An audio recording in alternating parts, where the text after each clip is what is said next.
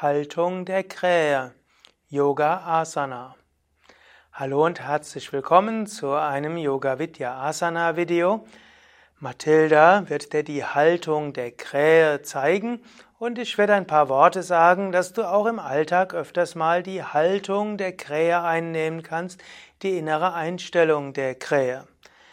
Die Krähe gehört zu den Grundstellungen in der Yoga Vidya Grundreihe, wird auch genannt Kakasana. Asana heißt Haltung, Kaka ist die Krähe. Ausgangsposition, Ausgangsstellung, Ausgangslage ist die hockende Stellung, auch Zehenspitzenstellung genannt. Dann gibst du die Hände auf den Boden, etwa schulterbreit auseinander. Du krallst die Finger leicht ein wie eine Krähe, sodass du die Fingerspitzen in den Boden drücken kannst. Dann hebst du das Becken etwas hoch, du gibst die Knie auf Oberarme oder Ellbogen, schaust auf einen Punkt, senkst den Brustkorb und dann bist du in der Haltung der Krähe. Mathilda wird die Stellung vielleicht ein paar Atemzüge lang halten. Die Stellung ist sehr gut für Flexibilität in den Hüftgelenken, gute Massage für die Bauchorgane, stärkt die Arme, stärkt Gleichgewicht vor allem. Haltung der Krähe ist auch etwas im Alltag. Zum einen ist die Krähe nicht einfach. Es ist nicht immer einfach, das Gleichgewicht zu halten.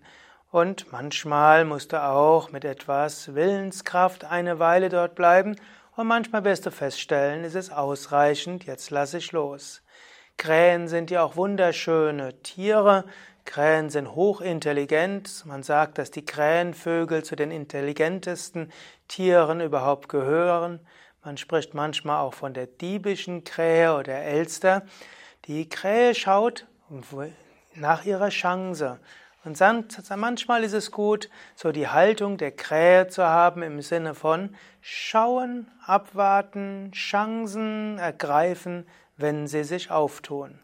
Statt mit Kopf durch die Wand, statt äh, irgendwo zu sagen, so hat es zu sein und dann mit Holzhammer versuchen, sich durchzusetzen, ist manchmal die Haltung der Krähe gut. Abwarten, schauen und Gelegenheit ergreifen. Aber natürlich, es gibt auch Aspekte der Krähe, die für einen spirituellen Aspirant nicht hilfreich ist. Krähen können eben auch diebisch sein, klauen, Augen ausstechen und solche Sachen. Und so gilt es auch aufzupassen, wenn du so ein bisschen dieses Schelmische bekommst und auch dieses Gelegenheitsergreifen, überprüfe das immer, ob das der Yoga-Ethik auch entspricht. Mehr Informationen über die Krähe und viele Variationen findest du auf unserer Internetseite www.yoga-vidya.de und auch in der Yoga Vidya App, die es als Apple wie iPhone als auch Android App gibt. Alles Gute, bis zum nächsten Mal.